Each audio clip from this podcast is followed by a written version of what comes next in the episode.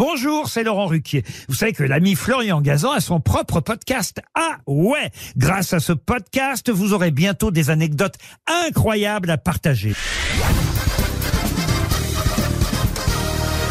Salut, c'est Florian Gazan. Dans une minute, vous saurez pourquoi la Mostra de Venise, le célèbre festival de cinéma italien, est la maman du festival de Cannes. Ah ouais Ouais, la Mostra, qui porte ce nom hein, simplement parce qu'en italien, Mostra, ça veut dire montrer, des films hein, en l'occurrence, ce qu'on y fait depuis 1932, et donc la Mama de Cannes, eh bien oui, c'est la Mostra. Mais son papa, lui, est français, et c'est de leur rencontre qu'est né notre festival sur la Croisette. Ah ouais Ouais, il s'appelait Philippe Erlanger, journaliste, écrivain, mais aussi diplomate en charge de faire rayonner l'art français à l'étranger.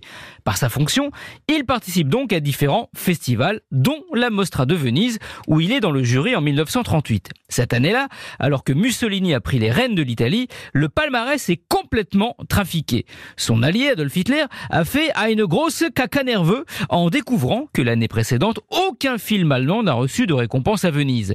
Le Duce italien, pour faire plaisir aux fureurs, ordonne que le Grand Prix, baptisé Bonjour les chevilles, Coupe Mussolini, ne soit pas décerné au film américain choisi par le jury. Ah ouais Ouais, il ordonne qu'on le remette au Dieu du stade de Leni Riefenstahl, film de propagande à la gloire du nazisme et des JO de Berlin en 36. Ex aequo, tant qu'à faire, avec un autre film produit par le fils de Mussolini lui-même.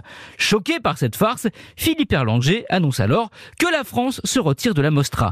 Il propose, en signe de protestation, de lancer un festival parallèle et sans aucune pression politique. C'est ainsi qu'est signé le 31 mai 1939 la naissance officielle du premier festival de Cannes, dont la première édition n'aura pas lieu en septembre 1939 comme prévu, car au même moment, l'Allemagne vient d'envahir la Pologne.